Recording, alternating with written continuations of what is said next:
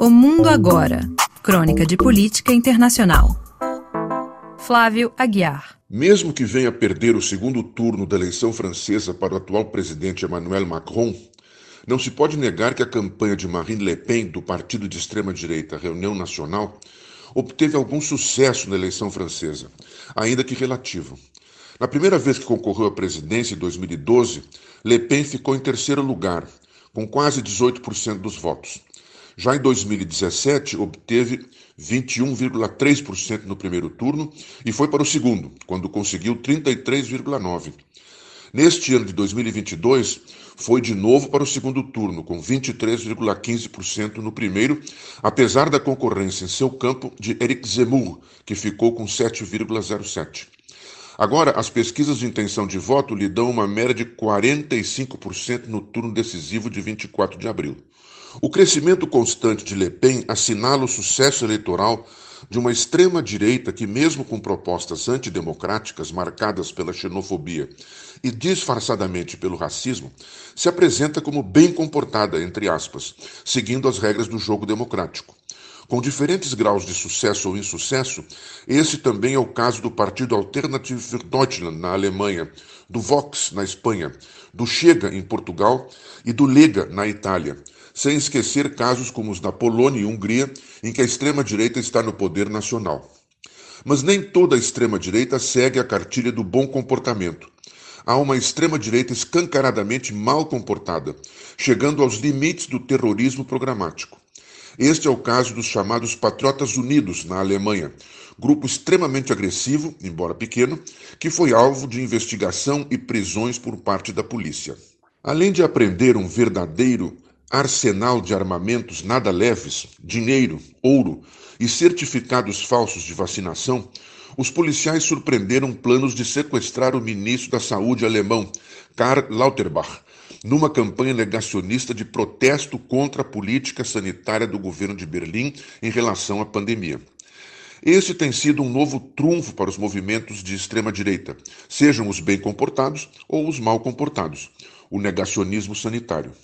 O Patriotas Unidos não é o único grupo na mira dos aparatos de segurança. No momento, esses também investigam o grupo Atomwaffendivision Deutschland, mais ou menos em português, Divisão de Armas Atômicas da Alemanha, uma espécie de filial de movimento semelhante, com sede nos Estados Unidos, que tem ramificações em vários países do mundo e que é abertamente neonazista, antissemita, homofóbico e defensor da chamada, entre aspas, supremacia branca. Há muitos outros grupos de tendências semelhantes proliferando pela Alemanha, como o Knockout 51, que se destacou por ataques violentos contra políticos e personalidades de esquerda. Em geral, são grupos pequenos, pulverizados, de atuação local e regional, mas por isto mesmo muito perigosos, difíceis de controlar e contando com grande autonomia na ação. Depois dos ataques contra as Torres Gêmeas em Nova York, durante muito tempo, os serviços de inteligência alemães negligenciaram a vigilância contra os grupos de extrema-direita, concentrados no controle sobre movimentos definidos como islâmicos ou de extrema-esquerda. Uma dessas agências chegou ao ponto de fechar sua unidade de controle da extrema-direita, dissolvendo-a em outros departamentos. Nem mesmo serviram de alerta atentados gravíssimos ocorridos em outros países, como o massacre de Oslo, na Noruega, em junho de 2011, quando um fanático de extrema-direita matou 77 pessoas, na maioria jovens, num acampamento de verão do Partido Trabalhista.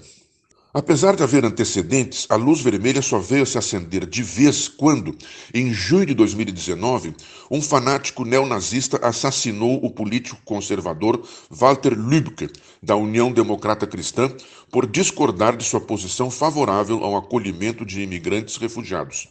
Desde então, a vigilância sobre as atividades da extrema-direita aumentou consideravelmente, a ponto do então ministro do Interior, equivalente ao ministro da Justiça no Brasil, Horst Seehofer, tê-las considerado a maior ameaça à democracia no país. O fato é que, bem ou mal comportados, os movimentos de extrema-direita vêm crescendo na Europa inteira, tanto em termos de ações como de ousadia. Alguns deles, na Alemanha, chegam ao ponto de negar a existência da República Federal, distribuem carteiras de identidade e até passaportes entre seus membros. De momento, esses papéis valem apenas entre eles, mas quem sabe um dia venham a ser usados como condecorações de precursores de novos regimes de exceção no continente. Flávia Guiar, da Rádio France Internacional, especialmente para a agência Rádio Web.